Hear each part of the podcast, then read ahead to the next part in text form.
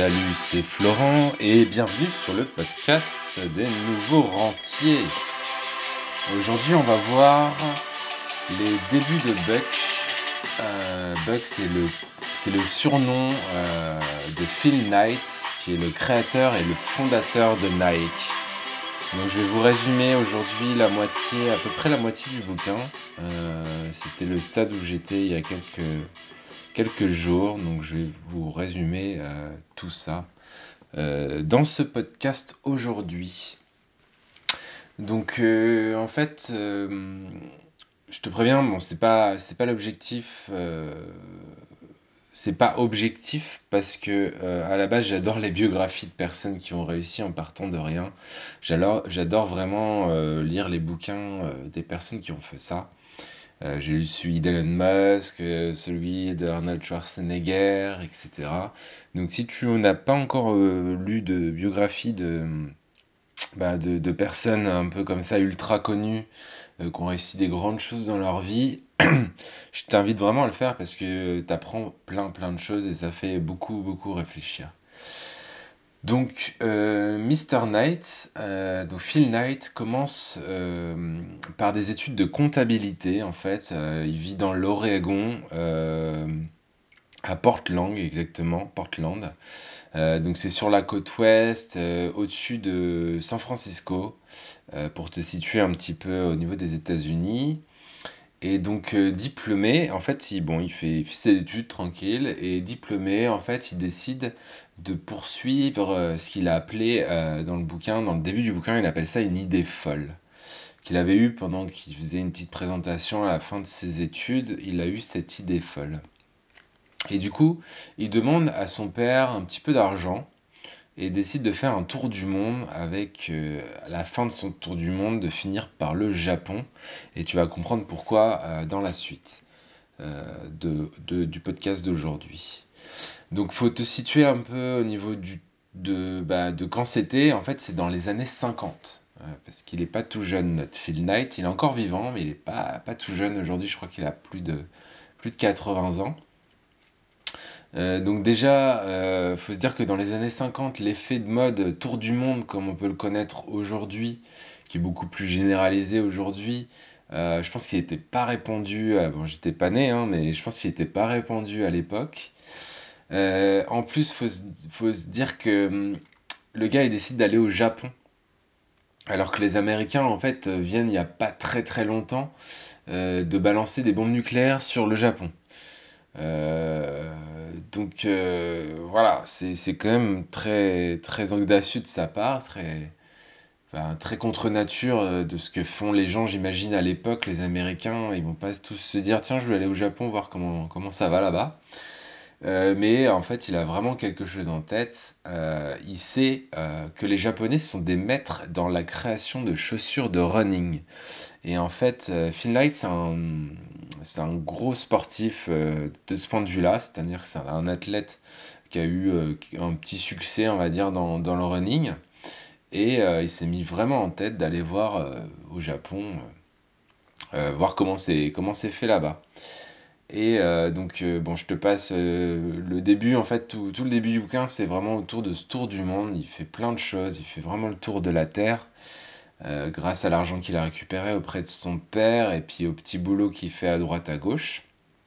Et donc, il finit au Japon où il va voir en fait l'usine de Monsieur Onitsuka. Et là, tu vas peut-être te dire Ah, Onitsuka, ça me dit quelque chose.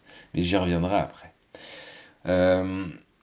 Lui, en fait, il va le voir. Alors, il ne rencontre pas directement euh, le PDG d'Onit, euh, donc Monsieur Onitsuka, mais il rencontre euh, quelqu'un qui travaille pour lui.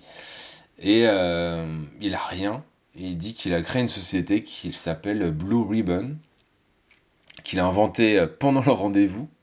ça fait référence au petit, au petit petite prix qu'il a pendant, pendant les compètes. Et en fait, il repart en commandant 50 euh, dollars à l'époque. Alors, tu vois, avec l'inflation, aujourd'hui, 50 dollars, ça, vaudrait beaucoup plus. Mais il repart donc avec ses 50 dollars de commande de chaussures de running et il rentre aux États-Unis. Déjà, il faut dire qu'à ce moment-là, on se dit que le mec, il a du culot. Parce qu'il est tout jeune, un peu plus de 20, 25, 30 ans, un peu par là. Il se présente au Japon pour commander des chaussures pour une société qu'il qui n'a même pas en fait créée. Donc déjà, on se dit que tout le monde n'est pas capable de faire ça. Et comme beaucoup d'entrepreneurs, en fait, son, QG, euh, bah, ce sera la cave de ses parents. Et il décide très très vite de s'associer à un mec qui s'appelle Bill Bowerman, qui est son ancien coach d'athlétisme. Euh, il a la particularité d'être un maniaque euh, de la chaussure et ça lui apportera énormément dans son business. c'est ce qu'on apprend un peu dans la suite du bouquin. Euh, c'est que ce Bill Bowerman, il est vraiment obsédé euh, de ça. Et euh, donc, faut te dire qu'en fait, Nike n'est même pas créé en fait à ce moment-là. Nike n'existe pas à cette époque. Et en fait, pendant 8 ans, donc Buck, Phil Knight, est son premier vendeur euh, qu'il a recruté qui s'appelle Jeff, Johnson, qui est un ancien partenaire d'athlétisme ou, euh, ou, camarade de classe, je sais plus. Euh, et ils se mettent à vendre du coup les, baskets de Monsieur Onitsuka. Et comme je te disais tout à l'heure, ce nom, il, te dit peut-être quelque chose. Ben, c'est normal parce que si je te dis peut-être Tiger, je sais pas si ça te dit quelque chose, peut-être, peut-être pas. En fait, c'est ce qui deviendra ensuite ASICS. Donc t'imagines, le fondateur de Nike en fait a vendu des ASICS pendant 8 euh, ans. Euh, donc ça, euh, personnellement, je ne le savais même pas, je l'ai appris dans le bouquin et je trouve ça complètement fou. avec le recul qu'on a aujourd'hui, c'est vraiment complètement fou. Bon, je te passe les détails, mais en fait, un jour, bah, les relations se tendent avec les Japonais. Euh, en fait, Phil Knight, il est monté à plus de 1 million de dollars euh, de chiffre d'affaires annuel, avec plus de 40 employés sur la côte ouest et sur la côte est. Euh, il croule sous les dettes parce que la banque ne veut plus lui prêter d'argent. il a rencontré sa femme, il a un fils, et il est vraiment, vraiment au bout du rouleau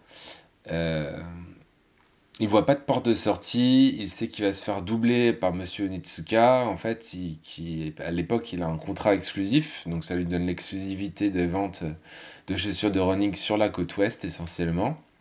Et il se doute en fait qu'on va, euh, va lui enlever euh, son contrat euh, exclusif. Et pour résumer, il décide de démarcher une première société au Mexique qui s'appelle Canada. Un truc de trop bizarre quoi et il décide de fabriquer les premières chaussures de football américain.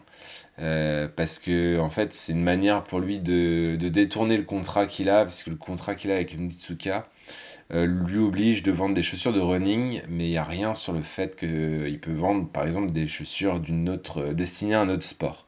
Donc il joue là-dessus et euh, il cherche un nom. Il cherche un nom, il trouve Nike en référence avec la déesse Nike, qui est la déesse de la victoire grecque. Et euh, le design, ça on connaît plus l'histoire euh, en France et dans le monde, c'est que le design a été fait euh, par une jeune étudiante qu'il a rencontrée quand il donnait des cours et qui allait payer à l'époque 35 dollars juste pour le logo de Nike. Donc aujourd'hui ça nous paraît complètement fou.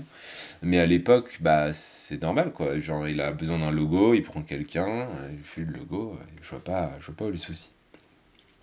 Et le nom Nike, il a été trouvé par son premier employé dont je te parlais avant, Johnson, euh, qui a l'idée en dormant. Euh, c'est quelqu'un qui est omnubilé par vendre, euh, par vendre des chaussures de running et il est prêt à, il est prêt vraiment à dédier sa vie à ça. Et son inconscient a travaillé, il s'est réveillé en pleine nuit, donc il était sur la côte est, il a appelé les bureaux de la côte ouest, il a dit euh, faut appeler euh, la marque Nike. Et euh, il faut savoir qu'à l'époque, en fait, Phil Knight, il n'aimait ni le logo ni le nom. Et il a dit bon, bah, ça me va pas, mais on fera avec. Et je te raconterai la suite bah, quand j'aurai fini le bouquin. J'ai arrêté aujourd'hui. je vais juste faire un petit bilan sur ce que je, sur ce que j'ai appris à ce moment-là. Euh, moi, c'est vraiment le moment, euh, là je suis sur la fin du bouquin en ce moment, et c'est vraiment le moment que j'ai préféré dans le bouquin, la première partie, première moitié. et ce que je retiens en fait, c'est sa détermination, le créateur de Nike. Déjà, il lâche rien. Il lâche absolument rien. Il met sa vie au service de son rêve. Il se pose pas de questions. Il fonce tête baissée. Euh, et il bosse, quitte à, enfin, au début, il bosse vraiment euh, sur son temps libre, dans le sens où il bosse à côté en tant que comptable, puis après professeur de comptabilité pour avoir un petit peu plus de temps. Et il se versera euh, seulement un maigre salaire que 5 ans après la création de sa petite entreprise. Et je pense que ça, il n'y a pas beaucoup de gens qui seraient prêts à le faire. On voit souvent la, partie émergée de l'iceberg, mais on, se cache un petit peu euh, de tout le travail qui a été fait en amont. Et ça, c'est le cas dans n'importe quel euh, euh, success story. Il y a toujours des, énormément de travail. Deuxième chose que je retiens de Phil Knight, c'est qu'il a su s'entourer. Il se rend, il de la manière dont il décrit dans le bouquin, en fait, je trouve qu'il s'en rend pas vraiment compte il le fait un peu euh, de manière intuitive, mais déjà dès le début de s'associer avec Bill Bowerman et, euh, et, ensuite de ne prendre que des salariés qui sont vraiment passionnés d'athlétisme, parce qu'il faut se dire qu'à l'époque c'est pas comme aujourd'hui, donc le running, l'athlétisme et tout, c'est pas forcément, euh, ça a pas la cote. Il y a personne qui va faire un jogging pour, pour s'entretenir pour s'entretenir euh, physiquement. En fait, personne va courir. C'est, pas des choses qui sont à la mode à cette époque. Euh, donc c'est vraiment un clan euh, petit, fermé, de passionnés. Et quand tu y penses avec du recul, après, bah, c'est Bowerman qui a permis d'améliorer les chaussures parce qu'il proposait en fait régulièrement des, évolutions à l'usine japonaise. Donc c'est lui qui a amélioré les, les ASICS de l'époque. Je pense que ça s'appelait pas encore ASICS d'ailleurs. Euh, et c'est lui qui, améliorera, qui trouvera euh, la première success story euh, des Nike. C'est Bowerman qui fera le design de, ça. Donc c'est en regardant un gaufrier qu'il a l'idée en fait de, faire une semelle un peu spécifique qui aura une meilleure tenue sur les pistes en fait, les pistes de course.